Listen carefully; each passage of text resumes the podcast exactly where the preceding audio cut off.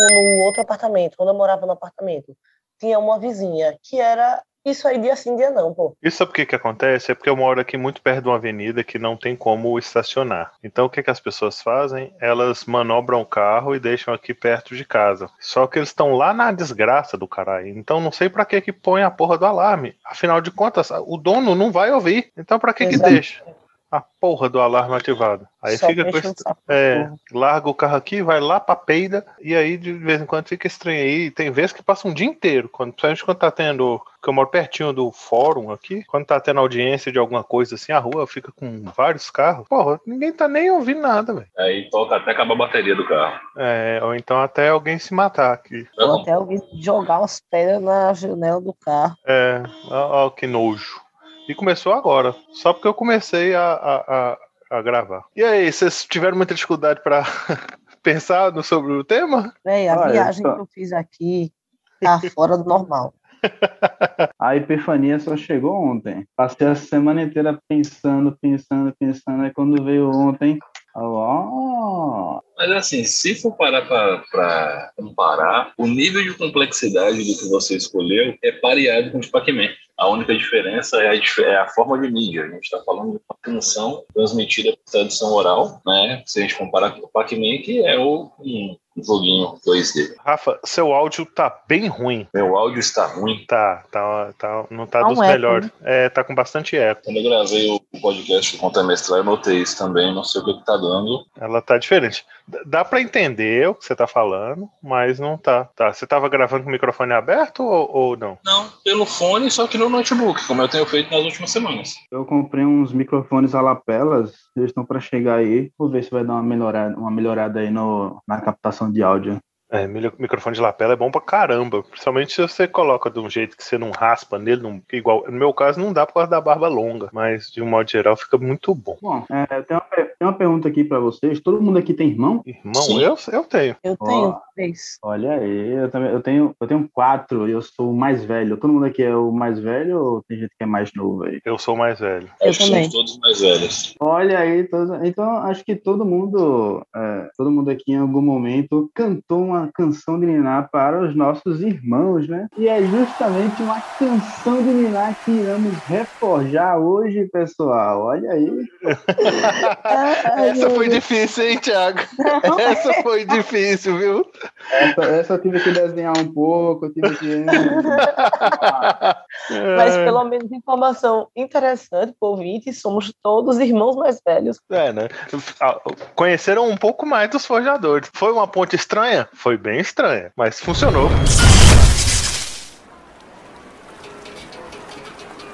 Era meio da tarde, de um dia muito quente. Já faziam mais de 20 dias que haviam zarpado em direção a uma terra desconhecida. Ao fundo, alguém tocava um instrumento comum de uma das tribos que compõem a população de escravos. Jó observava tudo com calma e preguiça. Ele era um senhor escravagista experiente e sabia que, apesar de serem sua propriedade, tais homens e mulheres ficavam muito mais propensos e dóceis se fossem tratados com algum respeito. Havia uma dança, vigorosa, embalada pelo tal instrumento. Jó já havia notado em outro momento que se tratava de uma arte de luta, mas que os escravos simulavam com dança e com uma brincadeira feita com seus pequenos chapéus. Enquanto isso, a guarda da nau voadora exercitava movimentos de combate. Por todos os lados, apenas vastidão. É isso, pessoal. Estamos aqui mais uma vez, reunidos, dessa vez por aquele nosso programinha especial, a cada cinco edições, o Reforjando. E hoje o Reforjando é a, uma escolha minha. Mas antes, Dai, por favor, explica para o nosso público aí, quem chegou de paraquedas aí de repente, o que, que é o Reforjando? Então, no Refojando, nós vamos pegar um universo, um tema que tenha pouca informação, né? E vamos subverter esse tema, enriquecer ele e criar as nossas aspirações aqui da Forja. É isso aí. E nesse caso, nessa semana, a última da sequência de quatro, o tema, a escolha é minha. E eu escolhi aquela pequena canção. Eu não entendi, Pra mim era uma canção que utilizava-se para brincar e não como uma canção de ninar. Aquelas cantigas que aqui em Minas a gente chamava de cantiga de roda. Então, é uma cantiga de roda mesmo. Acho que Thiago só precisou que fosse ninar para fazer a ponte mesmo. Não, mas se você olhar pensar, várias canções assim, elas podem ser traduzidas como Niná, né? Por exemplo, essa canção, ela tá no Galinha Pintadinha, se não me falha a memória, né? Não duvido, não Tá. duvido. Como é domínio público, né? é- Aí pra poder ganhar dinheiro de forma mais fácil, essas coisas todas vai pra tudo quanto é lugar. E falando de canção, a canção escolhida foi a Escravos de Jó. Acho que todo mundo conhece aí essa, essa, esse cancioneiro aí. É uma cançãozinha simples, mas que transmite algumas mensagens e tem palavras, tem pelo menos uma palavra que é pouco conhecida do linguajar popular, mas que é, enriquece quando você vai atrás dela pra saber o que que significa. A minha escolha foi essa, então, pela cronologia normal, eu começo falando o que que eu pensei, não é isso? Exatamente. Aí. Bom, então vamos explodir a cabeça de vocês todos. É, eu, quando eu ouvi a canção, eu ficava muito curioso com a imagem, né? Com a cena que eu, que inclusive tá na narrativa aí no começo e tal, e viajava um pouco nela. Então, para aproveitar a, a, a forja toda, eu pensei a gente reforjar a canção Escravos de Jó num shonen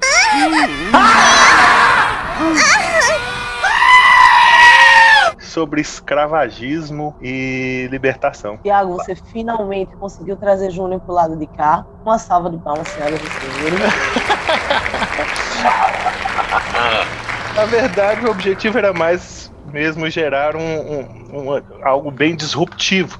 Então, pensar numa, num shonen, é, como é que vocês, vocês falam seinen, né? Tipo full metal, assim, mais, mais maduro, com reflexões, mas que tenha muita gritaria, muita porradaria também e tal. E por isso eu pensei dessa forma. É, é, quem é Jó? Por que, que ele tem escravos? Por isso que no próprio texto meu inicial eu, eu não coloco um navio, eu coloco uma nau voadora para entrar nessa história de fantasia bem típica de Shonen, né? Que é uma, uma, uma linguagem alterada de uma realidade possível. Quase sempre é assim, né? O Shonen sempre tá falando de, uma, de um jovem buscando uma redenção ou alguma coisa nesse sentido. Então, é, poderia ser tanto a história de um escravo aí, que tá em busca da sua libertação, quando pode ser a história do próprio Jó, ou, ou- aí eu não pensei muito mais além disso, não. Eu deixei mais aberto para que se essa fosse, se esse fosse o caminho que a gente tomasse, é, é, a gente trabalhasse juntos, né? Que tipo de história seria isso. Mas é isso, eu pensei em construir aí um, um shonen de muita porradaria sobre é, essa questão escravagista. Olha aí. Ó, muito Poxa, massa. Beleza, então, então, pela ordem do cavalheirismo, Dai, fala pra gente aí o que, que você pensou sobre escravos de Jó. Véi, no começo eu não pensei em nada e depois me veio uma enxurrada de referência que a parada ficou muito louca. Eu fiquei pensando muito nessa questão dos escravos de Jó e eu pensei também em navios,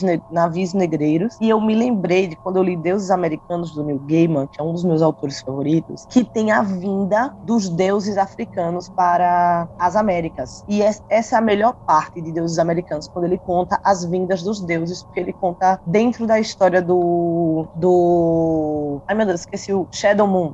Shadow do Moon. Shadow Moon, Uhum. ele conta essas historinhas das vindas e eu fiquei muito emocionada e muito impactada A pela série é boa do- também. A série da Amazon é muito boa também. Essa cena, essa cena de- dele contando como o Anansi veio Isso. pra América é muito foda. É Aham. sensacional. Muito boa Gente, mesmo. é porque eu sou tão, tão, tão apaixonada pelo Anansi no livro e eu acho que na série não deu pra capturar tudo, não. Mas enfim, nunca dá. E a aí. segunda temporada a ele partir- ganha bem, muito destaque. Ah, pronto, porque eu não assisti a segunda temporada, só assisti a primeira. Pra galera aí, para os nossos ouvintes, tá disponível lá no Amazon Prime, né? Tem É exclusivo da Amazon Prime, inclusive. Você só Isso. consegue lá ou então por meios escusos. E ela deve estar com algum lereque aí com o Neil Gaiman, porque tem o Homens também, que é um lado dele também. A, a Amazon Prime pegou alguns bons a- a- autores pra poder tentar entrar nesse mercado de forma competitiva, né? Então ela tá com É algumas verdade. coisas interessantes. E isso, né? Tem o Electric Dreams, né? Que é do Philip K. Dick, né? Os contos. Uhum. E aí eu juntei isso com uma referência é, de um dos jogos. Eu não sou muito de jogar, mas eu pensei num jogo. Eu pensei em fazer um jogo em que o jogador, né, o player, ele é um escravo que foi capturado na Angola. Começa o jogo com aquela cutscene e ele tá dentro do navio negreiro. Ele vai jogar o primeiro ato do jogo dentro do navio negreiro. Uhum. Tem um jogo muito bom chamado Detroit, Detroit, Detroit Almost Human, um negócio assim, Become. Pronto. Become Detroit Human, isso. É, É. isso É muito legal. E ele, é, eu vi um, um colega jogando, e, eu, e nos primeiros momentos ele faz umas coisas tão simples. Aí eu, nossa, por que, que você tem que ficar fazendo isso? Aí ele me explicou, eu, a pessoa que não joga. Ah, porque no primeiro ato desses jogos, geralmente você faz comandos simples para você aprender a se virar. Uhum. Aí, pensando nessa mecânica do jogo, eu pensei do primeiro ato ser o player no navio negreiro. E aí ele vai fazer atividades simples, do tipo é, trabalhar na cozinha, trabalhar remando, aqueles navios que tem que. aquelas naus que tem o espaço para o pessoal remar embaixo, sabe como é? Sei, sei. Pronto, remando ali, fazendo algumas coisas, e ele só sabe uma coisa, que aqueles escravos que estão naquele navio, eles vão ser levados, parte deles, para uma fazenda de tabaco eh, no Mato Grosso. Eles vão chegar na Bahia e ele vai ser levado no Mato Grosso. Todas essas informações, o player, ele vai, tipo, ouvindo conversas no navio, ouvindo conversas e ele vai pegando essas informações. E o nome do, do da fazenda, né, é o nome do dono, né, o fazendeiro é Jorge Silveira, que todo mundo chama de Jojó. Hum, E aí eles iriam para essa fazenda. Dentro do, do navio negreiro, eu me lembrei de algumas coisas que vocês me falaram de Knights of the Republic, de que você pode acabar se tornando um Jedi ou um Sith a partir das suas escolhas. uhum. Então, dentro do navio negreiro, você pode ser um cão guerreiro, que você descobre que é o título das- do pessoal que participa de uma rebelião aí de escravos, ou você pode ser um delator, que vai ser um escravo que vai, em troca de alguns benefícios, se infiltrar no guerreiro. Só que você só vai descobrir o que você acabou se tornando quando chegar no segundo ato do jogo, que é quando você desce na Bahia. Quando você desce na Bahia, você vai passar pela mata, por alguns locais da mata, e aí você descobre pelas, as- pelas suas ações o que você é. Tipo, agora você é um guerreiro. Ou então, agora você é um delator. Você precisa se infiltrar em cães guerreiros para saber os planos deles, sabe? E aí, quando chegar na parte da mata, que é o segundo ato, vai ter a fuga. E aí, durante a fuga, você vai se juntar com o grupo, né, que é os cães guerreiros, para chegar até uma comunidade quilombola, que é o terceiro ato do jogo. Essa comunidade, ela é liderada por um NPC que ele era um, um grande líder que estava protegendo as pessoas na Angola, né, escondendo para que elas não fossem escravizadas. E ele foi parar no Brasil no navio negreiro que veio antes do seu. Você sabe disso, que foi o último navio negreiro que veio. E o nome dele, é, ele assumiu né, o nome de Josué Pereira, né, chamado de Zé Pereira também, que e ele é o líder dessa comunidade quilombola. Aí dentro da comunidade a gente tem as invasões é, do pessoal tentando deter a comunidade, tentando acabar com a comunidade. E lá dentro você vai conquistando posições de liderança na comunidade e é, a fuga, ela é muito baseada numa movimentação que você tem que fazer, pensando em jogabilidade, você aprende quando você está remando, né? Eu vi isso também no, no Detroit. Você faz um- um- uma sequência de comandos para fazer gestos simples e mais na frente você vai precisar usá-los rapidamente para participar dos combates. Então, a corrida para você se safar, que é esse zigue-zague, é, é um comando parecido com o comando que você usava para remar lá no começo da, no primeiro ato do jogo. Entendi. E o jogo eh, se passa no ano de 88, né, que é o ano que acontece a abolição da escravatura aqui no Brasil. E o final, né, a batalha final seria eh, o próprio Jojó, né, o Jorge Silveira, vindo com os capitães do mato dele para invadir. Se você for um delator, nesse momento você vai entrar para o exército do Jojó, né? Se você for um, um cão guerreiro, você vai lutar do lado dos cães guerreiros. E é aquela coisa, aqueles finais, né, alternativos. Se você for um delator, você vai morrer. Porque o jogo tem que escolher um herói. Se você escolher ser delator, você não vai ser um herói pro jogo. no jogo. Você vai acabar morrendo e vendo lá o cutscene do final mortinho da Silva. E se você ficar do lado dos cães guerreiros, aí você vai ficar vivo e tal, e vai terminar recebendo uma notícia de que a princesa Isabel é, assinou a abolição da escravatura. Não existem mais escravos no Brasil. Ó, e tem outro final que ele vira um dinossauro. Esse é foda. Nossa! É. É. Esse é o final alternativo quando você desbloqueia a fase no Acre. Aí você É, entra com um comando exatamente. especial. Ô, ô Dai, mas esse- essa ideia sua de jogo foi muito boa. Isso na mão de um estúdio bom e caprichoso dá um jogaço. Ainda bem que tá tudo salvo aí, que a gente vai postar. Porque se der um jogaço, vai ficar todo mundo rico aqui na Forja. A gente vai ter o pedacinho da gente. Ó, Of the Year. é. Game of the Não, Year. E eu, Hum, quando eu terminei da minha ideia, eu parei e pensei, putz, Dani, você é muito pre- pretensiosa. Você não é uma pessoa preta e está fazendo um jogo sobre pessoas pretas. Você não joga e está fazendo um jogo. Você nem Mas não tem isso joga. não, não existe isso não. Se fosse assim, não poderia existir ginecologista homem. É verdade, Essa história, mas né? é porque eu pensei, tipo, eu não jogo, eu nem sei como é que funciona esses jogos. Mas eu acho Detroit sensacional e The Last of Us também. Você, você agiu como uma roteirista. Aí não interessa se você é preto, se você é branco, se você joga, se você não joga, você criou um roteiro. A cor da pele ou, ou sua diversão não faz diferença nessa história. Eu sou Não. ótima roteirista de jogo que não joga. Será que eu ia ter que dar de vida? Será que dá É tempo de entrar na indústria de games ainda? E Será? a minha teoria é que ela seria um excelente mestre de RPG, só que ela fica toda cheia de dedo pra querer começar a mostrar. Véi, será, véi? Será? Olha, Bom, tá bom. Então, na ordem normal das coisas, Thiago, conta pra gente aí o que, que você pensou. Opa, vamos lá. Bom, eu inicialmente eu peguei a, a música e sabe aquela parada do Tony Stark que aparece no- nos filmes dele, onde ele pega o, o holograma, ele dá aquela expandida assim pra ver com mais detalhes, onde ele vai mexer. Sim, Então, sim. eu, eu, fiz, eu fiz a mesma coisa com a música. E o que foi que eu fiz? Eu pensei, eu pensei em jogar a história lá pro, pro, pro ano de 2119, algo desse tipo. Eu pensei numa história cyberpunk. E como funcionaria isso, né? É, tem uma, uma, uma mega corporação, né? Conhecida como JO. E ela é uma mega corporação que trabalha com escavações. Não só aqui na Terra, mas em outros planetas também. E a principal mão de obra dessa mega corporação são robôs, né? E eles trabalham dia e noite é, escavando,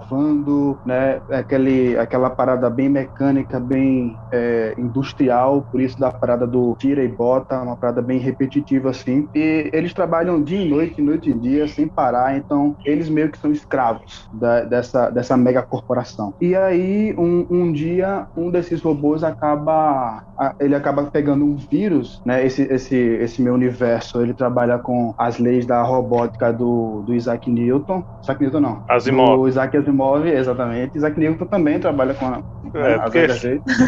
Porque As senão. regras dele tem que estar sempre valendo. Porque senão é complicado.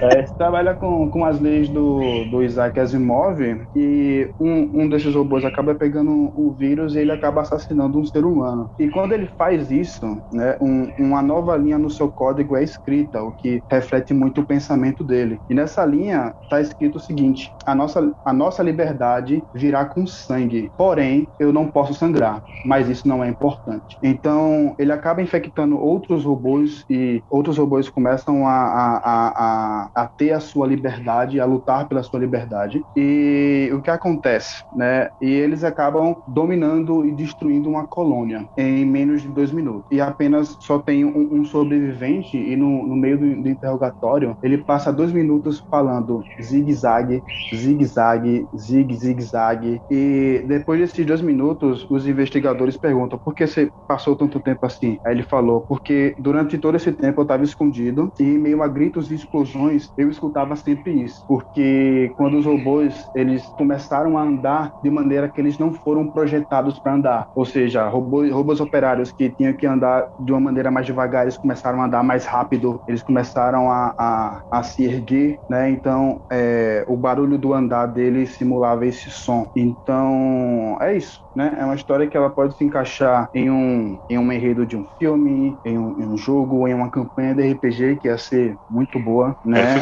ficou E- doido, ficou doido. Eu consigo pensar tanto num jogo e você, e você poder jogar nos dois lados, ou do lado das máquinas, ou do lado das pessoas, mas um jogo tipo Alien Isolation, sabe? Terror, um jogo de terror. Uhum. Você fica com medo da máquina. Eu acho que seria bem bacana se fosse assim. Ou também pode virar um roteiro de um filme, ou de, de, de uma série, ou qualquer outra coisa que eu acho que funciona bem. Eu gostei, eu gostei bastante. E eu já estou Eu- previamente com medo, porque eu não fecho com robô.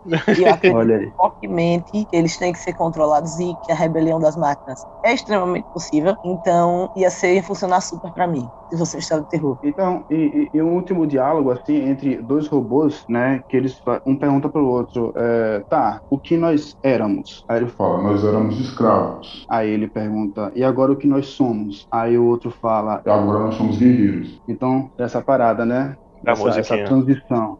É, exatamente. E é isso. Eu gostei Essa é bastante. minha- Eu visualizei muito todas as duas descrições, tanto a, a de Dai quanto a de Thiago, eu consigo enxergar muito, muito mesmo, assim. Enquanto ele falava, eu imaginava. assim. No caso das máquinas, eu imagino o que você estava querendo dizer, Thiago, sobre a questão de- dos robôs se movimentar de forma que eles não foram projetados. Às vezes eles nem foram feitos para andar, então eles estão usando outras partes que eram para outras funções para se movimentar, isso gerando ruídos que Sim, em sim. é, só por existirem já são assustadores, porque você não tá esperando aquele som, né? Então eu achei que ficou bacana. Ficou um terrorzão foda. É, é. olha aí, Rocheda. Eu Eu tô gostei. achando muito da hora é que era muito, foi muito complicado criar algo a partir dessa, da, só dessa cantiga. E nós temos três coisas até agora completamente diferentes. Rafa, o que é que você traz aí? Primeira coisa que eu fui pesquisar foi sobre a história da canção. E assim, é, primeiro ponto é que não há uma definição de quem seja Jó, né?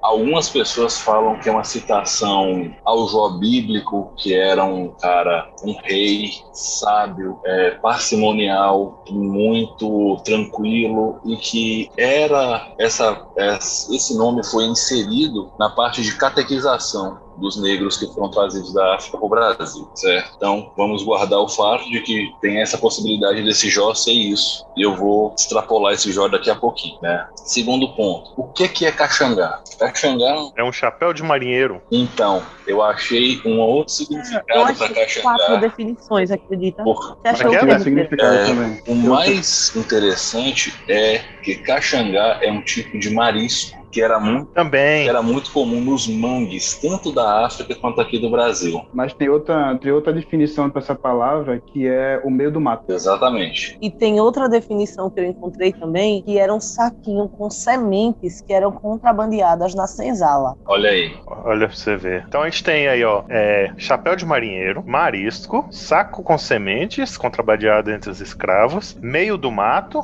Tem mais algum que ficou faltando? Foram esses quatro significados que a gente achou, olha aí. E tem um, e tem um, um, um adorno que, a- que as alagoanas usam. Em Alagoas, especificamente, caxangá é um adorno que as mulheres usam. Olha aí. Mas elas usam aonde? Pescoço, cabelo? Você sabe? Não, não, não sei não. Porque Porque como esse- eu achei tantos significados, esse foi o que eu disse. Não, peraí, começando em Alagoas, eu vou tentar pegar alguns mais abrangentes. Um outro ponto que é o seguinte: é, existe uma teoria muito forte dentro da, da pesquisa da história dessa música, é que a palavra jogavam, ela mudou como efeito de telefone sem fio. Porque se você for parar para pensar, nenhum desses significados é algo que as pessoas fiquem jogando de um para outro, salvo o saquinho de, de, de contrabando. Então, é, dizem que eram escravos de Jó que juntavam caxangá.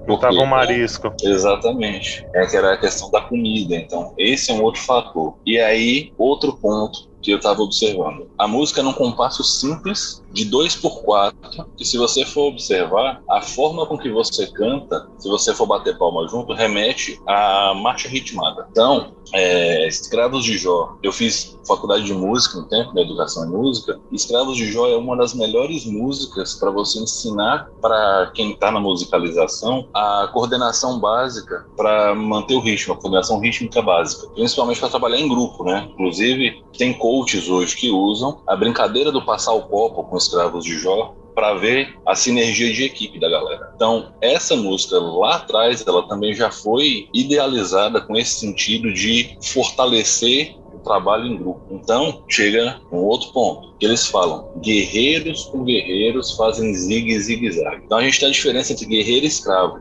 Então tem tipo dois grupos que eles são divididos em funções, mas que ainda assim eles estão trabalhando juntos e eles fazem esse zigue zigue zag para quê? Para não se chocar, para que um grupo não atrapalhe o outro. Para enquanto os guerreiros estão guerreando, os escravos estão juntando o caxangá. Então tem todo um contexto de divisão de trabalho, organização social e tudo mais. E qual foi a minha viagem? Eu gosto muito de jogos estratégicos. E eu pensei de tipo um card game barra board game, esses que combinam os dois, onde você tem um reino chamado Jó, que ele é um reino que ele mergulhou num estado de inércia política por briga de várias tribos. E existem uma casta, que são os guerreiros, e uma casta dos escravos. E essas castas, elas estão tentando, cada uma, libertar o reino à sua própria forma, sem entrar em atrito para que o reino não imploda, porque nenhuma das duas castas tem interesse de matar civis. Por outro lado, como a nobreza está cada vez mais inerte em seus próprios jogos e jogando cada vez mais a população numa situação onde eles estão tendo que recorrer ao a, literalmente ao mínimo que a natureza dá para eles e estão com cada vez menos recursos e cada vez mais negligenciados. Então eles precisam de uma forma de ir retirando os escravos e criar uma sociedade melhor onde eles possam sobreviver, mas de forma com que isso não seja notado pelo outro reino até que seja tarde demais. É como se fosse uma, um jogo de Silent Revolution, sabe? Então, ao mesmo tempo que você está tirando, movendo os escravos para fora e cultivando novos campos, etc etc. E você tem um medidor de tensão que se ele estourar e virar conflito, o jogo acaba. Uhum. Então, você tem que deixar um, um, personagem ali, uma mistura de resta um com, sei lá, de Rubio Rei, umas coisas dessas. E o objetivo final é chegar num ponto aonde possa simplesmente declarar que o reino afundou e que as comunidades são livres, sendo que o objetivo maior é evitar que haja o conflito. Então, como Esse é o zigue-zigue-zague da tabuleiro. Entendi. Poderia, por exemplo, Exatamente. os escravos de um lado, os guerreiros do outro, e a gente ter que fazer a transição de um lado para o outro. Isso, e migrando para o campo livre. Hum entendeu? Essa é a minha ideia. Eu pensei assim, tem jogos tipo Catan, que você fica juntando recurso, construindo uma civilização. Eu pensei em juntar esses efeitos. Com... Parece, parece uma estratégia de RTS também, só que para tabuleiro, mas uma estratégia parecida com RTS. Aí, isso assim, isso foi a ideia base. Aí dá para extrapolar do tipo assim, ah, a galera que tá na mata catando marisco, aí pega uma carta que vai habilitar para ele um, um, espírito que permite para ele, sei lá, ir lá e conversar com a outra tribo e liberar mais três pessoas. E aí vai mexendo, você vai trabalhando com esses recursos sempre. Essa foi a minha ideia. Massa é que a gente sempre fez meio que uma transformação, né? Os escravos viram os guerreiros, como se eles fossem o mesmo grupo. Você foi a primeira pessoa que pensou em grupos diferentes com essa coisa, dos escravos e os guerreiros. A gente pensar no xadrez chinês, que dá para jogar três pessoas, a gente ainda poderia colocar, sei lá, os joelitas, os habitantes de Jo ali também, né? Interagindo. Sim. Já ia ser mais um grupo Sim. e tal. E é bom porque dá pra fazer com mais players, né? Tipo, sei lá, cada um vai ser um Uhum. grupo. É, é, board game dá pra fazer, inclusive, pra muitas Uhum. pessoas, né? De repente, como é que for, for desenhar dessa ideia, Olha aí. Dá pra fazer um grupo, uma mesa até oito pessoas, talvez, de repente, como é que for feito isso. Bom, mas é a primeiro reforjando também que eu não consigo achar um ponto comum onde a gente pode partir dele. Cara, isso é muito louco, muito massa, né? Mas, tipo, complica um pouco a nossa vida. Mas eu fiquei muito impressionada de como essas ideias foram muito massa a partir da cantiga de Travo de Jó. Outra coisa que eu vi na cantiga é que, às vezes, eles falam, deixa o Zé Pereira ficar, e às vezes eles falam, deixa o Zambelê ficar. Mas se você for olhar na, na estrutura, ou, é, vamos colocar assim, mais aceita hoje, é só deixa ficar. Você alonga ou deixa, fala assim, deixa ficar. Aí não fala ninguém, deixa, só deixa ficar. Aí eu fui buscar o que é esse Zambelê, né?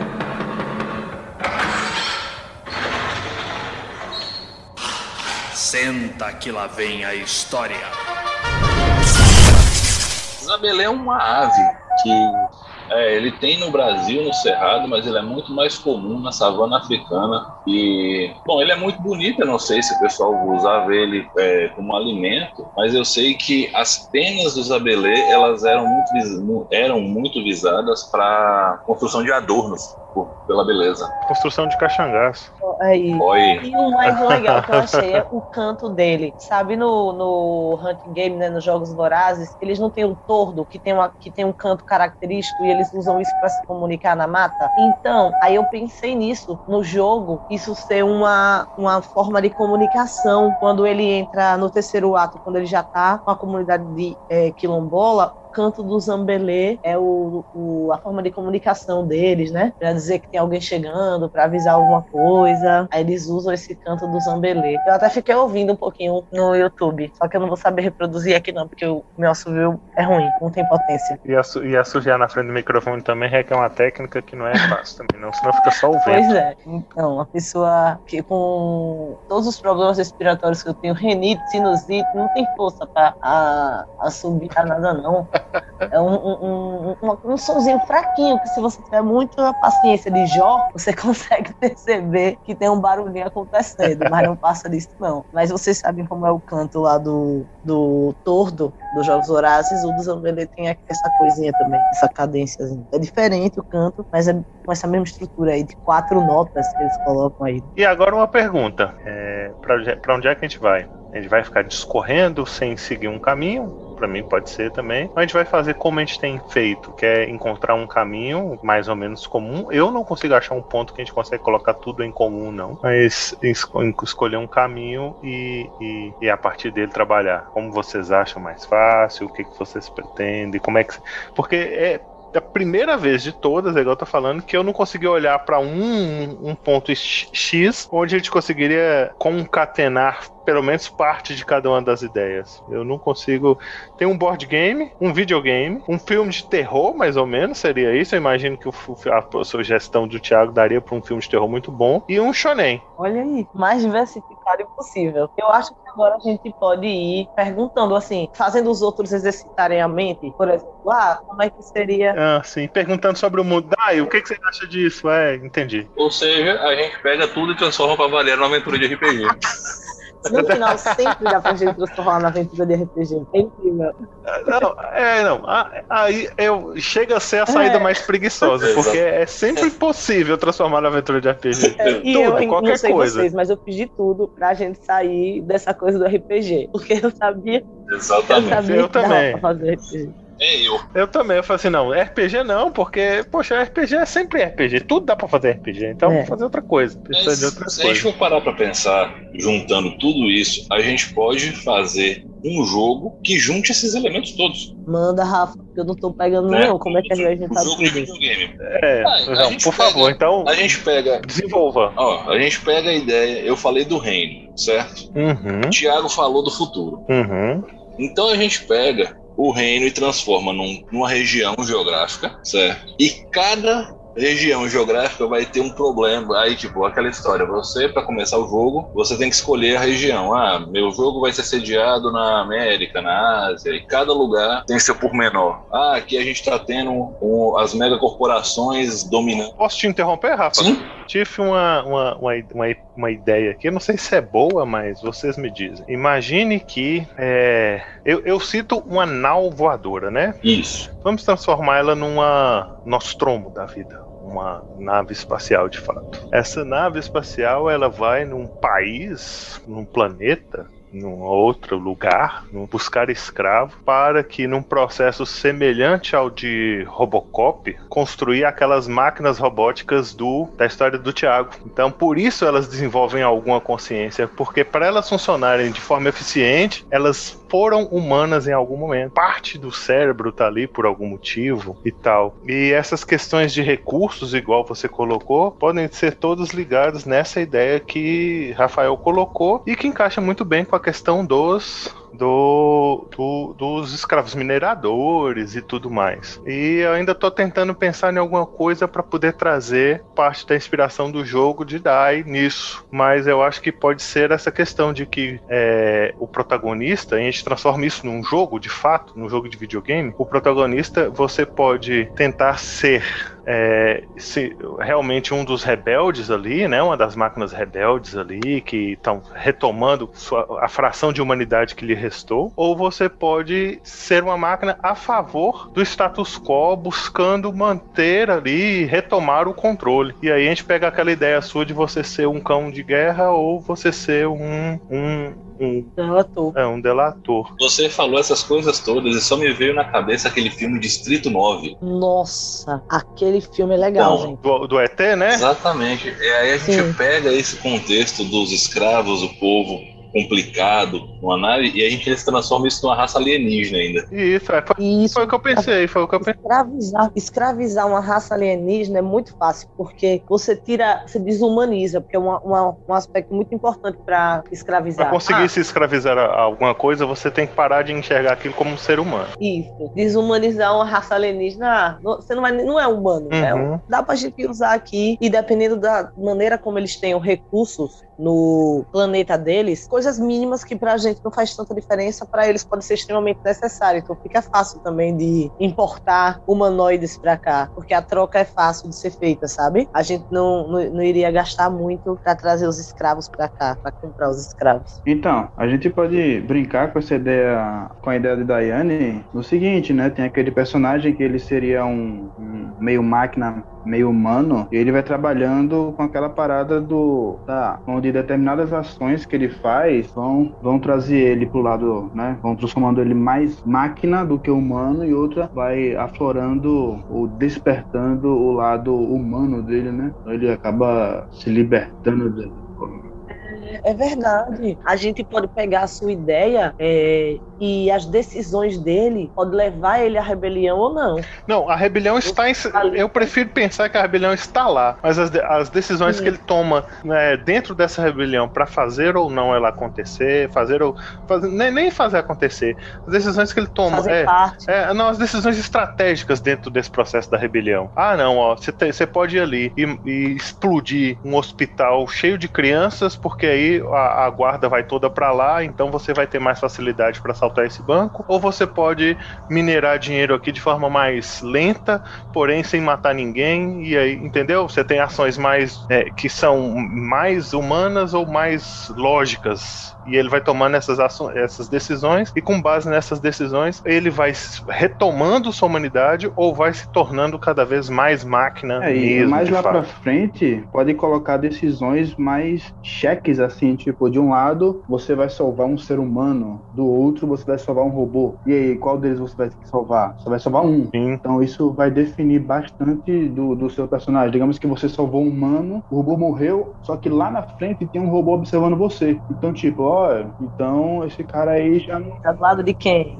Como é que é essa história que você tá fazendo rebelião se você deixa um dos nossos serem destruídos para salvar aquela pessoa que na verdade só nos quer fazer mal, né? E esses robôs eles podem ser igual a gente falou. Eu acho que ainda dá para aproveitar essa ideia. Ao invés de serem robôs puros, serem androides de raça, de uma raça alienígena que for que é escravizada exatamente para fazer isso. Por talvez porque o sistema imunológico deles aceita melhor a- os implementos genéticos ou por causa da química do cérebro dele aceita mais facilmente essa questão de é, fazer uma lavagem cerebral e transformá-los em é, é, escravos não pensantes. E a própria rebelião descobre uma forma de fazer com que é, essa, essa, essa despertar da consciência aconteça novamente. Talvez uma, uma droga sintética que é conhecida como caxangá, que é passada de um para o Os outro ali e robôs tal. têm aquela pegada bem Ghost in the Shell, né? Tipo, são robôs, mas tem aquela mente, o que é isso? Tem uma consciência aprimorada. É, ou então como os robôs de Westworld também, que eles vão despertando a consciência quando chegam num determinado ponto, É, né? Pode eles ser. têm essa, essa ideia,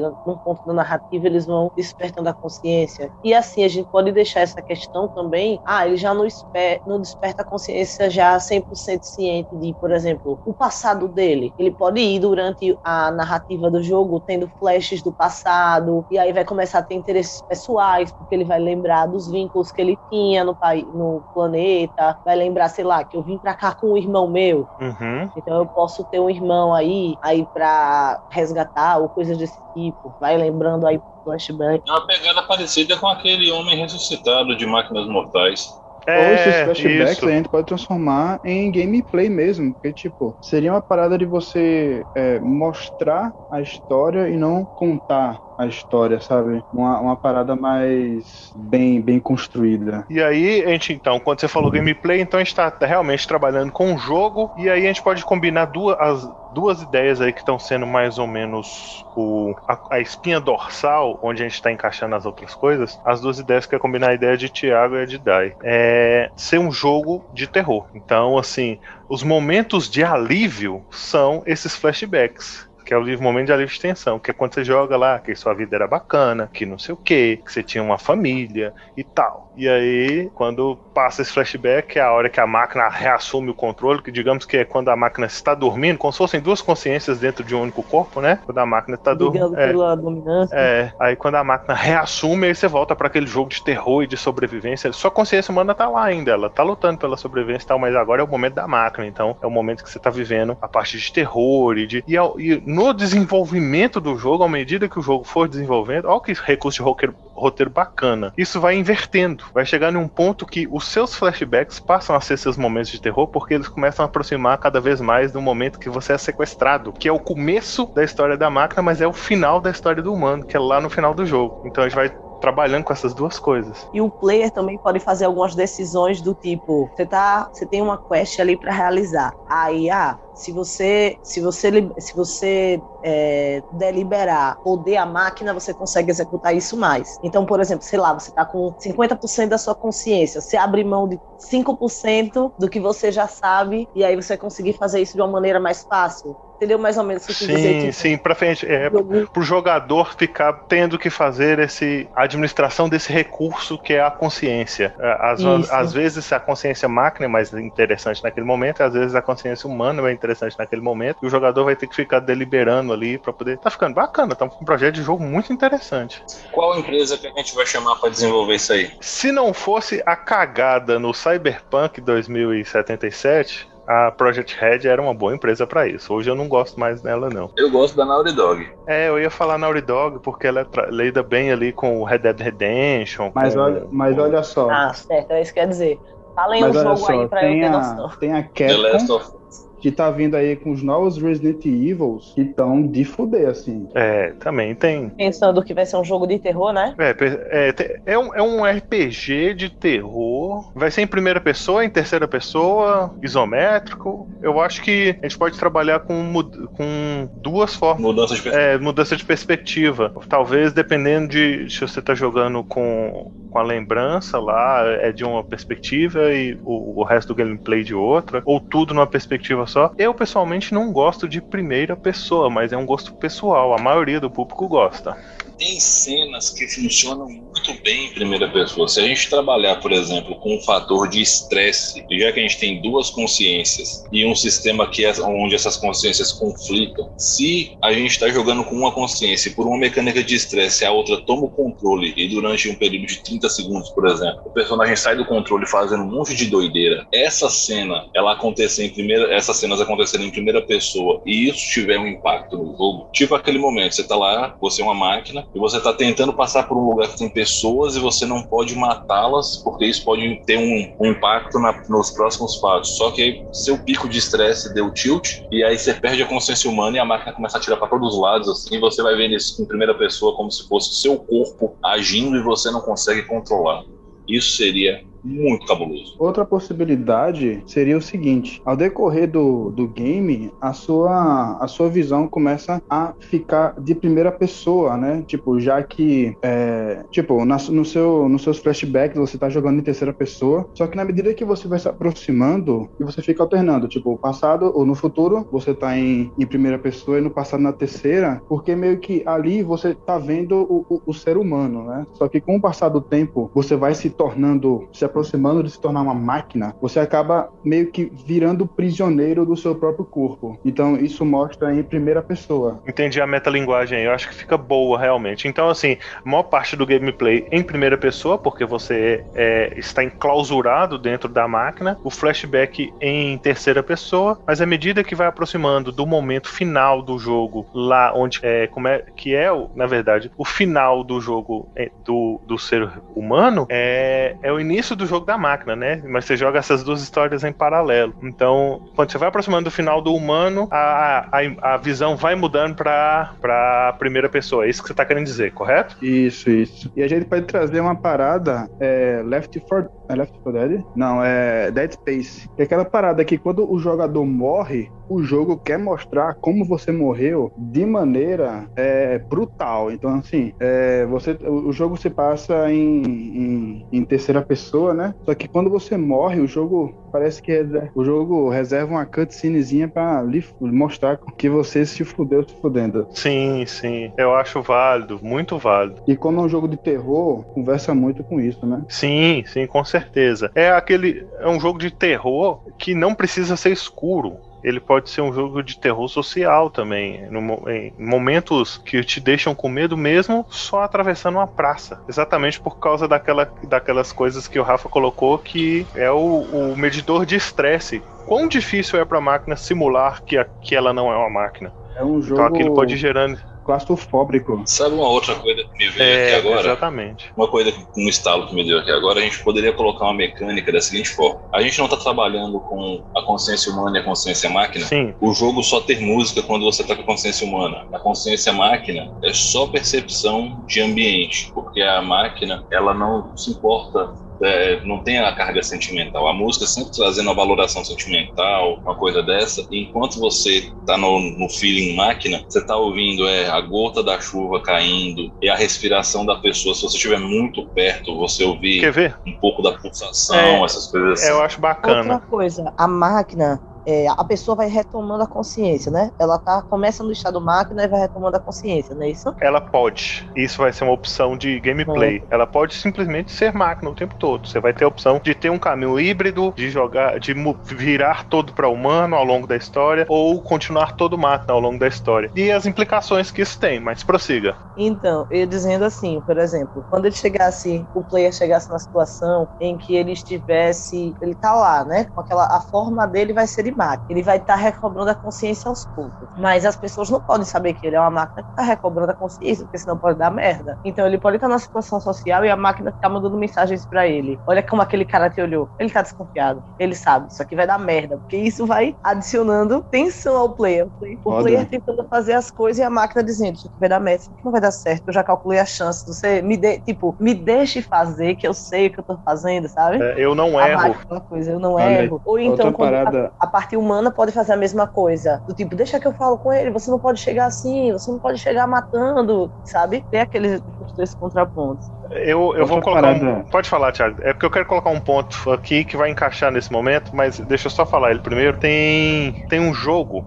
é, chamado LA Noir. Não sei se vocês já jogaram ou já viram falar. É um jogo de investigação onde você investiga de fato crimes e tal. Ele se passa no, no, na- no período noir e tal. E qual que é a jogada do jogo? Você, você realmente deduz os, se os crimes aconteceram ou não, analisando expressões faciais da pessoa, analisando como, o tom da voz. Então, se você não, não, não saca inglês, você não consegue jogar muito bem o jogo. Você pega aquelas gaguejadinhas, é isso que você vai analisar. Então, você, igual você estava falando anteriormente aí, a máquina, ela pode. ou- é, ela não ouve música, mas ela ouve pulsação, ela mede temperatura, ela não sei o que, tem lá suas, as coisas que ela consegue fazer. Em compensação, quando você, se você for conversar com a pessoa, e você pode ter aquele sistema tipo Soul River, que você transita de um pro outro a hora que você quiser também, só num toque de botão. Então, por exemplo, você tá lá conversando com a pessoa, aí você toca no botão e muda pra percepção humana, por exemplo, aí você consegue ver a voz modular, ficar estranha e tal, não sei o que, a pessoa, os trejeitos do rosto. Se você volta pra máquina, é como se o rosto da pessoa fosse um boneco falando, sabe? Sem nenhum movimento ali, só a voz mesmo e tal.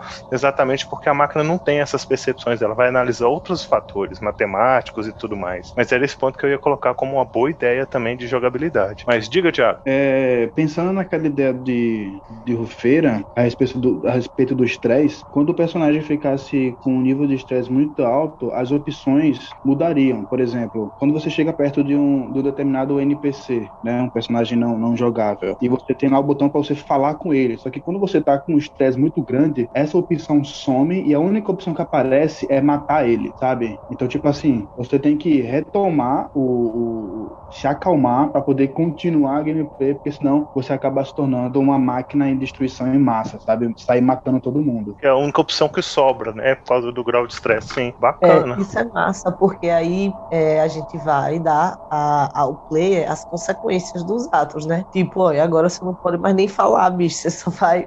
Dê um jeito de se acalmar, porque senão você vai ter que dar porrada agora e vai botar seus objetivos a perder. E é aquele negócio, então a gente já percebeu que na parte de interação, na maioria das vezes é melhor jogar com humano, mas a gente tem que pensar que às vezes pode ser bacana também jogar com a máquina em algum momento. Principalmente Sim, porque até- a máquina pode ter uma percepção de batida do coração, como E- um polígrafo. Isso. E em compensação, a gente fica falando, ah, não, mas a máquina é só porrada. Então a gente fica pensando, ah, por exemplo, situações de combate que não vai ter jeito, é, mudar pro modo máquina pode ser melhor. Talvez não. Talvez você quer entrar num combate que você não quer matar e a máquina não tem essa programação. Então você vai ter que fazer o combate no modo humano. Então você vai ter que atirar em perna e tudo. Mas máquina não, é só cabeça, cabeça, cabeça, cabeça, cabeça.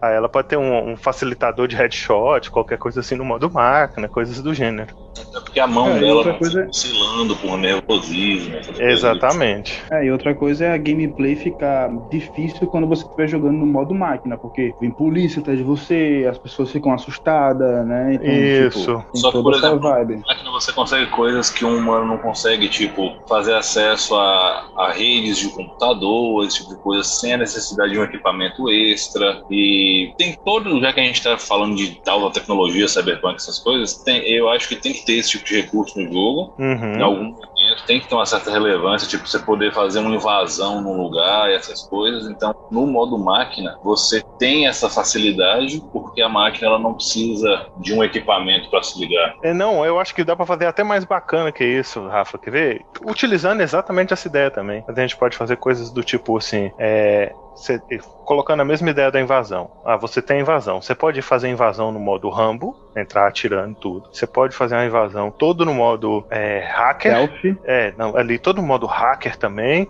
você vai é, abrindo as portas por computador de longe e tal, e não sei o que, e consegue o que você quer utilizando, utilizando é, hackeando outras máquinas que estão lá dentro e tal. Ou você pode fazer isso no modo totalmente humano, na lábia, no carisma. E eu acho que o que acontece é que esse, é, é, esse personagem ele pode ser mais modular a aparência, no seguinte sentido: é, ele tem uma, uma capacidade de gerar um holograma humano para parecer humano quando ele quiser, mas isso quando ele ativa no modo máquina, isso some, alguma coisa desse sentido. E a partir do momento que você cada se você vai de- indo lá naquela balanço, né? Quanto mais máquina você vai indo, menos convincente seu holograma humano é. Quanto mais humano você é, menos competente nessas partes de computação e tudo mais você é. Então é mais uma coisa para você ficar gerenciando também. Sim, Olha aí. Outra coisa interessante que pode ser atormentadora é que quando você tá com seu, o seu nível de máquina muito alto, né, você escuta na mente do robô assim o ser humano chorando, o cara chorando porque ele meio que, meu irmão, tô perdendo o controle não tenho o que fazer. E ao contrário, você vê a máquina de certa forma morrendo, você vê é, é, barulhos estranhos, como se, se ela tivesse, sabe, quando uma máquina dá defeito, ela começa a fazer barulhos estranhos antes de, antes de explodir ou, ou antes de, de, de parar de funcionar. Então, Sim. esses É sons Quando você fica vão. humano demais ou máquina demais. é Isso. Isso, exatamente. Assim, É, eu acho Porque que a o- consciência ainda e tá a lá, né? É, não, as duas consciências sempre vão estar lá. A gente, o que a gente altera é a dominância, né? O quão dominante cada uma vai estar. E eu acho bacana também a gente pensar no seguinte, igual você falou, em vez de ouvir só o cara chorando, às vezes a gente ouve sussurros que a gente já ouviu de frases que já foram ditas lá no flashback que você jogou. É, Sabe? pode crer. Então ele, ele passa assim um trechinho, assim, tira do nada. Ou, Ou ou, cantarola uma música. é, ou, ou, por exemplo, se tá lá nas- na rotina, na tela, né? Fica aquela imagem, quando você tá no modo máquina, a tela pode até mudar um pouco a cor, ficando assim meio, meio Exterminador do Futuro, sabe? Assim, com as informações, uns gráficos na tela e tal. Isso aí fica na- no hub seu, enquanto você tá jogando ali na visão. E aí, no meio daquelas mensagens ali, das rotinas, é, vem um tipo assim: socorro, eu estou morrendo, do nada, sabe? Aparece na tela assim e some, quando você tá Hum. muito máquina, que é a, a outra consciência desesperada falando e tal. Você começa a ver o rosto de outras pessoas, de os NPCs, rosto de pessoas do seu do seu flashback lá. É, É, isso então- tudo. E, e- e tá ficando um jogaço. Pena que não vai existir, mas tá ficando um jogaço. Mas se existisse também eu não ia ter máquina pra jogar. Então, Olha só, olha só, eu sou técnico em desenvolvimento de jogos digitais. hum. Então, olha aí a possibilidade. Ó, meu irmão, ele é formado e tá construindo um jogo. Ele tá fazendo um jogo, tá? Ele, faz mode- ele já tem formação em modelagem 3D, é formado em sistemas de informação. Ele tem um jogo que já tá quase pronto, inclusive, um RPGzinho 3D muito bacana. Então, juntar os Olha. dois aí, quem sabe? Então, Ah. veja só, quando eu tava ir para o beta teste. outro outro recurso muito bacana é o seguinte: quando eu tava pensando em escrever vários contos de, de, de ficção científica, sci-fi, Uhum. tinha um desses contos que era um, um, um ser humano que, que acaba dormindo, desmaia, e ele acorda no corpo de uma máquina. E um dos momentos mais desesperador para essa pessoa é o fato dele não estar respirando. É o fato dele na corpo, no corpo da máquina não estar respirando. Então, alguns é, estímulos, não sei se é assim, involuntários do corpo humano, quando ele se torna é, é, robô, acabam incomodando muito ele. Por exemplo, cara, meu braço tá coçando, mas eu sou um robô, então não era para isso acontecer. Mesmo que eu pegue minha mão do robô e coce meu braço do robô, não vai passar isso aí. Uma síndrome do membro É, fantasma. sim, é síndrome do membro fantasma. é, eu ia falar isso também. E aí, Então, esse- tipo- essa questão pode atrapalhar. Por exemplo, o seu braço tá coçando, mas você tá no modo robô. O robô tá tentando hackear uma coisa. Mas essa mudar. coceira no braço pode atrapalhar essa programação. Isso, aí você vai lá, ativa o modo humano pra você conseguir aliviar essa sensação e aí voltar. E isso vira um dificultador. A gente tem que lembrar que a gente tá construindo um jogo de terror. Então, é, é, é, e é terror o estilo Lovecraft, no sentido que é totalmente pessoal, intrínseco. Ele não é um terror, porque o seu terror não é no mundo. O mundo tá igual, acontecendo, não tem um monstrão. O seu terror Sim, está sim. em conviver com você mesmo. Seu Outra monstrão, coisa- você. É, Outra coisa é a sensação de fome. Tipo, você não come, mesmo no, no modo humano e no modo robô. Uhum. Então a sensação deve ser enlouquecedora. Tipo, meu irmão, eu preciso comer, mas eu não como. E aí, o que eu faço agora, velho? Tipo, eu preciso dormir, mas eu também não durmo.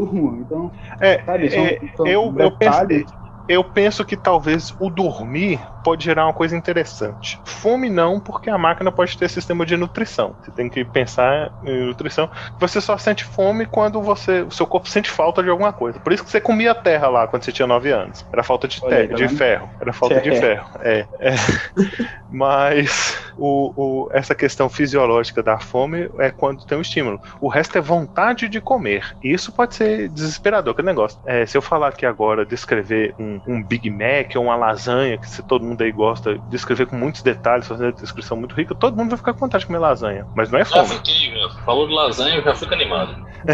Não é, não é fome, é vontade de comer. Em contrapartida, é, o sono pode ser uma coisa interessante. Se a gente ficar, se o player ficar muito no modo máquina, a consciência humana pode começar a dar tilt por falta de sono, já que no modo máquina ele não vai precisar dormir, por exemplo. Sim. Pode ser um dificultador que- também. que- Bom, Que esses, por exemplo, o sono atrapalharia qualquer pessoa. sim, Mas o fato da máquina estar com sono, vamos colocar assim, né? Porque quem está com sono é a parte humana. aham, Mas o fato da máquina estar com sono é, além de atrapalhar, porque o sono atrapalha, isso é difícil, é de difícil assimilação para a ela máquina. não processa essa parte da situação. programação. É. E aí isso Outro- acaba bugando a máquina também. Outra parada muito foda, um, um recursozinho é de um mangá que eu tava lendo, o nome do mangá é Origin, um seinen muito bom, violência pura. E aí o que acontece? O personagem principal, ele é um robô e ele tem que se preocupar com várias coisas. E uma dessas coisas é o aquecimento do seu corpo. Uhum. Tipo, você no modo humano, você mesmo assim você é um robô, então você pode correr pra cacete. Uhum, Só que o corpo vai aquecendo, uhum. vai sobrecarregando. E aí tal- você e- tem que E talvez no modo humano você não tenha acesso a essas informações.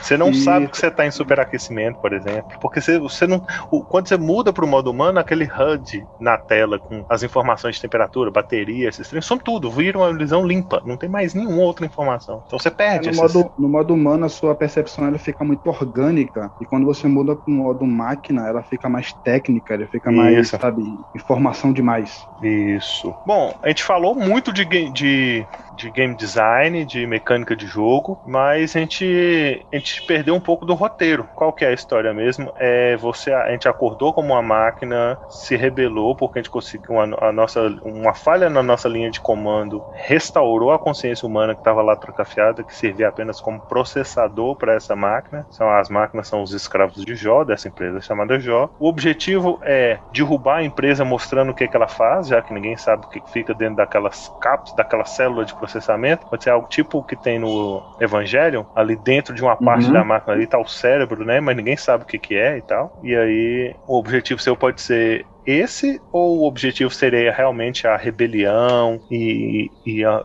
aí talvez Isso pode ficar em aberto. Eu acho que pode ser assim. É, num, num, modo, num gameplay mais humano, o objetivo final é expor a, a Jó. E num gameplay mais máquina, o objetivo é, é, é destruir tudo e liberar todas as máquinas e tal. Porque é, Liberar os escravos. é, no pensamento mais máquina, ele é um pensamento mais lógico, mais direto. Ele não, ele não pensa em meta situações ali. Então, ele vai resolver o problema diretamente. Qual que é o problema diretamente? A máquina são escravos. Como é que resolve isso? Libera os escravos. Já o pensamento mais humano, ele pega a- os subtextos, as, as, a- a- todas as implicações sociais e psicossociais disso. Então, ele vai pensar no macro, que seria a, a empresa Jó. E o gameplay ideal seriam as duas coisas: é o, o jogador conseguir jogar de modo equilibrado, seguindo o caminho do meio, já que ele não tem como negar mais, ele não é mais um, um ser vivo, ele é um ser, no máximo, androide, né? Então ele tem que aceitar esse meio caminho dele aí, que seria o,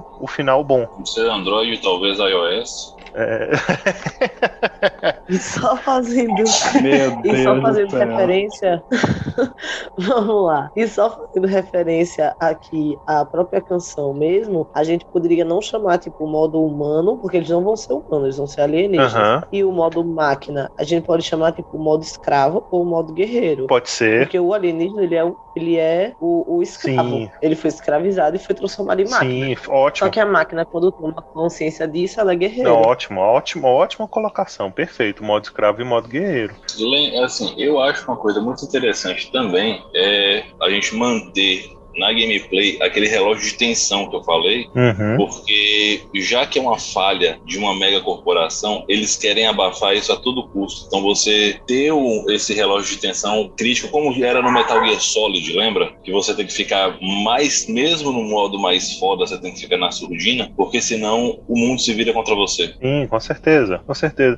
E aquele negócio, se você tem um, um, um- um gameplay é, muito humano, você passa a perder as vantagens que sua parte máquina te dá. Então você começa a não notar superaquecimentos, você não tem mais aqueles facilitadores de mira e tudo mais. É, Ao contrário, no gameplay mais, mais máquina, né? É, você. su- Sua, sua camuflagem é, humana, sua camuflagem agora usando o termo bem colocado por Dai, sua camuflagem escravo, ela não é boa o suficiente. Você não tem expressões sociais enquanto conversa. Então, isso começa a fazer as pessoas perceberem que você não é uma pessoa. E isso chama a atenção da própria mega corporação que quer acabar com você, né? Quer dar um jeito de te pegar. Então, você sempre tem que ter aquele, aquele nível de risco, tipo o que tem em GTA, né? As estrelinhas lá mostrando quão procurado você tá. Você tem esse nível de risco ali sendo balanceado. E como você vai fazer aquilo também. É, e em certas situações, né, quando você faz a escolha, você pode meio que fixar uma porcentagem. Do tipo, caramba, porque eu fiz aquela escolha, eu não posso, eu não posso mais é, acessar tanto a minha humanidade. Vamos dizer assim, eu não posso mais tanto ser o meu modo escravo. Sim, Porque eu já, já escolhi pela violência. sim, sim. Eu já escolhi por. Quando você faz algumas escolhas assim, você meio que trava algumas situações. Como o Thiago falou, A né? gente pode, De agora não tem mais a opção falar, só tem a opção bater no NPC. é, eu acho que a gente pode pensar da seguinte forma: a gente começa o jogo 50% de cada. Isso. E a gente divide o jogo em cinco cap seis capítulos. E a cada fim de capítulo, o balanço das suas escolhas te dá mais 10% para um lado ou mais 10%, ou 10% para o outro. E no esses 10% no final do capítulo, o, o- flutuação dentro do capítulo é, é, é temporário, né? Você pode ir até 100% humano, ou 100% escravo, ou 100% máquina dentro do capítulo. No final do capítulo, na hora que fizer o balanço do capítulo, você opa, é, fechou aqui, então ser mais 10% máquina. Então agora está definido automaticamente que você já não consegue mais fazer expressões faciais, você não tem, ou ao contrário, é mais 10% humano. Então você perdeu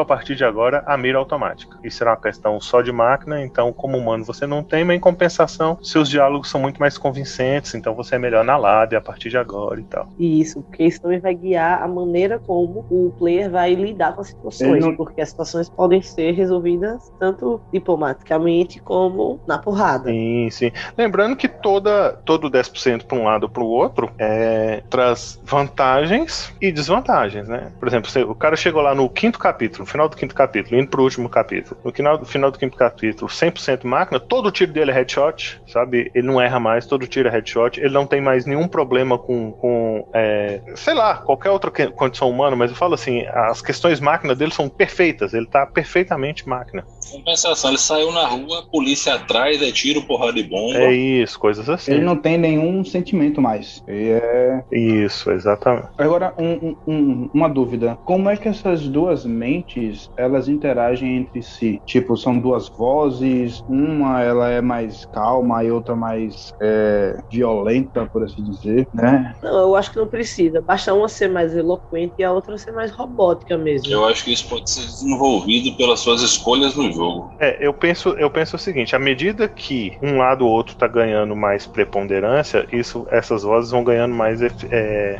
é, destaque também. Características. É, no, no, no comecinho do jogo ali 50-50, a, a, a, a mentalidade de escravo ela pode ser mais emotiva, ela pode entonar melhor as vozes, a voz ao pensar, mesmo ao pensar, né? Quando a gente pensa, tem uma voz na cabeça da gente. Então, Uhum. é, ele sa- saber entoar a voz, entonar a voz de uma forma mais humana. Já, já no, na 50%, a forma de pensar e falar da voz robótica é daquela pessoa extremamente direta. Ela não, não é prolixa de forma alguma, ela não. É, se, a- se uma, per- se uma resposta cabe só não, ele fala só não, não tem justificativa, não tem nada, sabe? Assim, e à medida que a, a parte máquina vai ficando cada vez mais puramente respostas e, e pensamentos e raciocínios e conclusões totalmente lógicas. E a parte humana, escravo, vai pensando, vai chegando nesse pensamento que, que, é, que tem toda uma conotação e subtextos de humanidade, Olha né? só, eu pensei num- numa parada mais voltada pro, pro enredo, que é o seguinte, como no início do jogo é 50 50-50, então todas as duas mentes, elas têm o seu momento de voz, né? É tudo por igual. Uhum. E quando né, eles estão conversando entre si e o lado humano não quer matar o guarda e o, e o lado mecânico quer, o lado mecânico, o lado robô chega pro, pro lado humano e fala: Você ainda tem a mentalidade de escravo, por isso que eu vou lhe chamar assim. Já eu sou um guerreiro, eu quero destruir tudo no meu caminho. Algo desse tipo pra definir, tipo, escravo e guerreiro. Sim, sim, ótima, ótima pegada. Muito bom. Massa. Ficou muito bom. Nossa, e dá pra ter um- os diálogos daqueles que tem opção de resposta e tudo mais. De você com você mesmo, sabe? Um tempão do jogo, assim, você conversando só com você mesmo. Algo bem Clarice É, e Lispector, momentos assim. que o seu personagem vai entrar no metrô, sentar, e tem a opção de você pular e chegar logo no, no, seu, no seu destino, ou ficar durante a trajetória do, do, do, do- do caminho, conversando com você mesmo, e aí batendo um papo e entendendo os dois lados para poder definir qual lado você vai seguir. E fazer isso ser interessante, ser divertido também para todas as partes. É, quando você estiver jogando, você é, participar dessas conversas, né? com- contigo mesmo, sei lá. Acho, acho super bacana, acho super válido e, e dá uma profundidade bacana.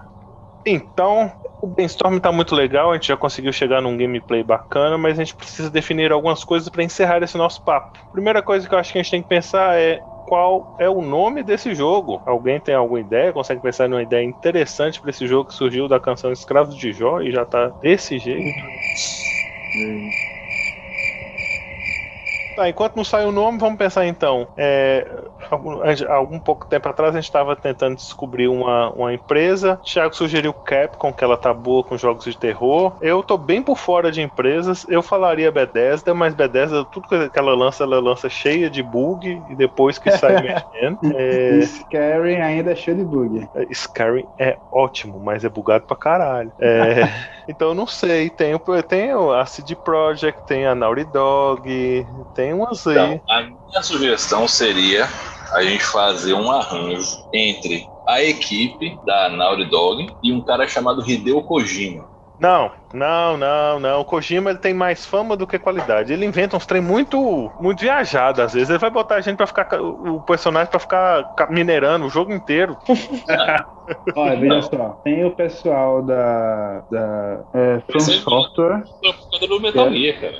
Não, sim, o Kojima ele é fodão do Metal Gear. E tem esse outro também, The Le... como é que é? Dark Stranding, como é que é? Death Stranding. Death Stranding também, que tem uma pegada assim, é, survival, meio horror e tal. Mas é porque o Kojima ele queria ser roteirista de cinema. E a gente já tá entregando o roteiro pronto, então ele não vai querer mexer muito. É verdade. Olha, tem a From Software, que é do, do Dark Souls, só que eu não sei se ele se encaixaria nesse tipo de, de, de jogo, mas é uma empresa boa pra cacete. É, ela, ela, ela, eu acho que ela, ela é boa naquilo que ela se propõe, né? E eu não sei se o, o jogo que a gente tá propondo funciona nesse mundo Souls. Souls, é. Eu acho que ele, ele parece muito com um mundo de uma mistura de Alien Isolation com é, Watch Dogs e alguma coisa daquele. é, Qual é a empresa do Silent Hill? Porque como o, o, o nosso jogo tem aquela parada do tipo é, flashback e presente, o Silent Hill tem aquela parada do tipo, você tá no inferno e você tá no. no Lembrei no o jogo, real, Deus né? Ex. Deus Ex. Aí, ó, Ah, Deus Ex. Deus Ex é da Square. E a Square Enix é boa de fazer gráfico, É, imagem, RPG, muse- é, imagem museal. É, não, e pode as ser. ima a imagem, o visual dos jogos da Square Enix são boas. E outra coisa é que a Square Enix, você não vê ela soltando jogo com bug. E esse é um tipo de jogo que, se ele sair com bug, estraga a experiência muito rápido. Aí estraga pesado. Ah, os jogos da Square Enix são muito é, imersivos, né? Tem os, Isso. Final, tem uns Final Fantasy que, meu amigo. Chrono é Trigger, a vida toda. Chrono Trigger é o melhor jogo da história. Então definimos pela Square Enix. Square Enix. Oxê, cadê a Daiane? Tá... Caiu, Fê? Não, é que ela não entende é nada. porque, uhum, eu estou retirando a minha significância que chama. Eu não faço a menor ideia de Mas qual em- seja. Em compensação, você já tá pensando no nome do jogo, né, Dai? Tá aproveitando É. esse tempo pra pensar no nome do jogo, né? Uhum. Não pulou. Olha, eu pensei, Essa aí Eu foi o lado pensei- robô seu que respondeu, Daiane, o lado guerreiro. Foi. Não foi o lado manão. em termos de, de nome do jogo, a gente pode colocar o nome de alguma, de alguma carta do baralho, aquela que tem imagem. Porque é sempre duas cabeças, né? Uma, uma em cima e uma embaixo. É Então, Valete, Dame, algo- Rei, mas que a. a... Eu, eu vou cortar esse trecho, mas é só uma novidade aí. Eu acho que a referência ficaria muito perda- perdida. Eu entendo o que você quis dizer, Thiago, mas eu acho que a referência fica- ficaria muito perdida. E se o jogo chamasse Mirror? Só que a gente coloca Mirror e tem o, o Mirror de novo espelhado escrito embaixo, sacou? Como se fosse Mirror, Hum. Mirror. E a gente usa essa ideia da carta que você pegou, Tiago, como referência pra gente colocar os dois rostos. Mas o nome não dá pra chamar o jogo de Valete, entendeu? A gente É, bota os dois, dois rostos desse jeito que você falou e bota. Subtítulo do tipo assim, Mirror, a revolução dos escravos da Jó. Não, eu não, É. eu não- eu detesto esses subtítulos que contam uma historinha, sabe? Se fosse. é, é, eu preferia uma coisa tipo assim: Mirror, The Mankind Saga, a saga da humanidade. Ou alguma coisa assim, sabe? A personal saga, a, a saga pessoal, acho que ficaria mais interessante. Hum. Uma odisseia pessoal. É. E Trabalharia esse conceito na capa. Olha aí, poxa. Ou então eu colocaria assim: é, o nome do jogo é Se você não leu. Se você não leu Clarice Lispector, jogue isso aqui. Mas e aí? Então vai ser. Eu gostei. Eu gostei. Gostou da ideia do Mirror? Sim. Olha aí. Ok, jogo Mirror, feito pela Square Enix. A gente pode colocar é, é, consultores dando apoio, né, e influência e tal. E ver também, de repente, a Square Enix não trabalha, ela mesma tem seu próprio estúdio de distribuição. Mas se fosse uma outra empresa, a gente poderia pensar em estúdios de distribuição também. É, Uhum. obviamente o jogo teria um NPC chamado Gretchen, né? Teria um Mas? Cid. Gretchen? Meu Deus, Gretchen, ah, Thiago. com Não. certeza. Não, é Gretchen, pô, não é Gretchen. Ah. Gretchen. A única coisa que eu não gosto muito da Square Enix é aquela, ela- o, o design de roupa deles. Mas é porque é muito japa, assim, aqueles trem japa esquisito que eu não gosto. Mas é, como a gente tá falando de um cyberpunk aí e tal, é aceitável. Roupas estranhas em cyberpunk é ok. Ah, então acho que ficou legal. Agora, gente, só uma coisa. Vai ser pra PS 5, Xbox, não sei o que lá das contas, que eu esqueci como é que chama o novo, ou pra PC? Não, Acho vai que ser pra todas as plataformas. né? todas, todas as plataformas, a não ser que alguém pague exclusividade. Aí, se pagou, É pagou. aí. Ah, Importante dinheiro, moço. O resto não interessa, não. Viu aí o lado máquina falando. Esse lado máquina tá vencendo. E pro lançamento ainda ganha uma miniatura ainda. É, é, se você comprar no pré-lançamento, você ganha aqueles bonequinhos que quando você vira ele, ele muda, sabe? De um lado ele é o. Aquele do Power Ranger, pô, que você vira a aperta cabeça? a cabeça dele. É aquele mesmo. Ai, eu tinha, velho, da Power Ranger Rosa, aquele bonequinho. Considerado um dos brinquedos mais inovadores da história. Aquele boneco que vira a cabeça? Muito Os caras tinham os, tinham os ombros da largura de um guarda-roupa pra poder ter esse mecanismo aí pra girar a cabeça. Eu não sei porque eu achava o. Eu, eu já tive um do vermelho. Eu achava ele muito parecido com o William Bonner, cara. Eu não, não conseguia brincar com ele, tá ligado? E colocava ele pra apresentar o Você jornal. Quando mudava pra cabeça do humano, ele falava: Boa noite, até amanhã. Sim, a gente vai colocar algum easter egg muito louco no jogo? Tem vários easter eggs. Ó, todos muito loucos. vai ter easter egg, vai ter, vai ter easter egg dos outros reforjantes dentro do jogo. Sim, vai ter a Gretchen. Vai ter a Gretchen, com certeza, Não, dublada é- pela não, própria pô, não é Gretchen. Gretchen não, é Gretchen, né, Tiago? Vou poder É, desdobrar, Gretchen, ninguém sabe quem. Só que vai ter um NPC importante, mulher chamada Emanuele. Não.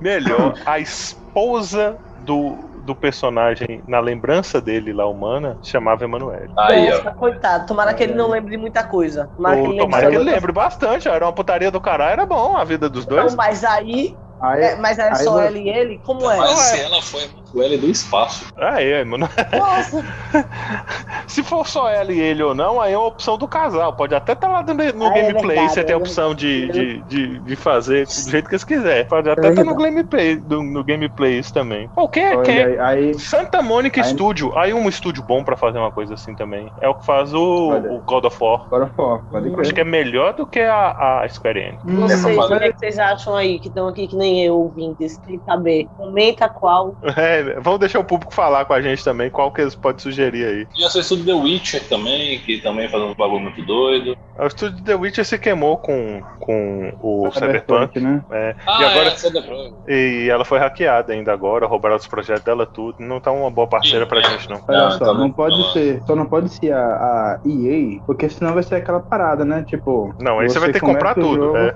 É, você começa o jogo pra você se transformar em robô, você tem que pagar. pra voltar ao comando tem pagar. com- compre o pacote de caminhar. Aí tem lá a opção É. perna direita e perna esquerda, vendido separadamente.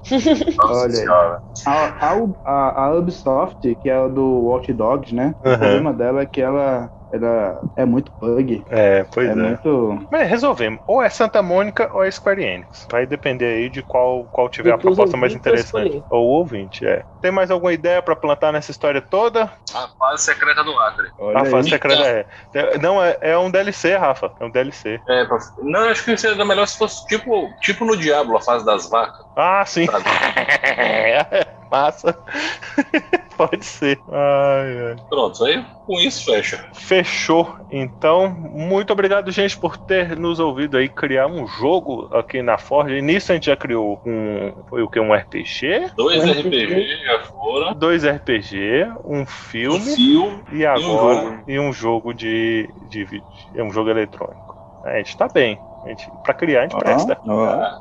É isso, deixem seus recados aí então, por favor. Obrigado pela audiência de vocês, pessoal. Um forte abraço, um beijo na bunda, um abraço por trás. E segue lá, arroba Thiago Montalegre no Instagram. Falou! Galera, muito obrigado por nos acompanhar nessa brainstorm maluca sobre escravos de Jó, cyberpunk e existencialismo com a fase secreta no Acre. né? Foi um dos reforjantes, acho que o que eu mais me diverti, na verdade, até hoje. Estou bastante satisfeito. Me sigam lá no arroba Contar e Mestrar, onde eu falo de RPG e contação de história. E no arroba de Matos, que é o meu Instagram pessoal. Fiquem atentos que já já tem mais material de Calamar, a Cidade da Luz. Alô, galera. Valeu por terem ouvido a gente até aqui. Sigam a gente no arroba Fojamundo Podcast e me sigam também no arroba Dai, underline Moutinho. E agora eu estou no Twitter, meus jovens. Me sigam, arroba Moutinho Dai, e tamo lá, tamo junto. Olha aí, jovem. Bom, é isso. Muito obrigado mais uma vez por nos acompanhar até esse finalzinho aqui, ouvir essas nossas doiduras. Todo Reforjando é sempre uma festa aqui pra gente. A gente pode gastar a nossa criatividade ao máximo. Esse foi realmente um dos mais viajados aí. Eu acho que ele rivaliza com o podcast proibido. Então, é, muito obrigado. Se quiser falar comigo aí, arroba Vondomin Instagram. Eu também tô lá no arroba Vondominus no Twitter, mas meu Twitter não é um lugar muito saudável para você me procurar, não. Se eu fosse o seu, eu não ia lá, não. E. É, o arroba Forjamundo já tá aí. O material de calamar, eu acredito que essa semana deve sair mais alguma coisa. E por fim, eu tô super curioso de como é que vai ser a capa desse podcast. Um abraço e até mais! Não esqueçam o prêmio Paçoquinha. É, o prêmio Paçoquinha. Eu tô desistindo dele. Peggy 18.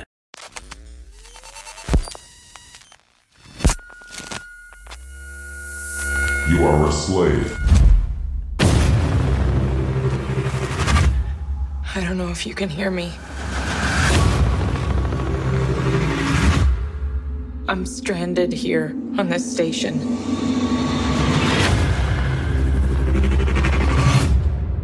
There's only a few of us left now.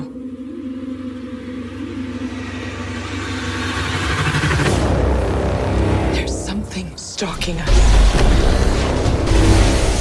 Doesn't belong here. It finds us wherever we hide. Adapts to every plan we have. And now it's hunting me.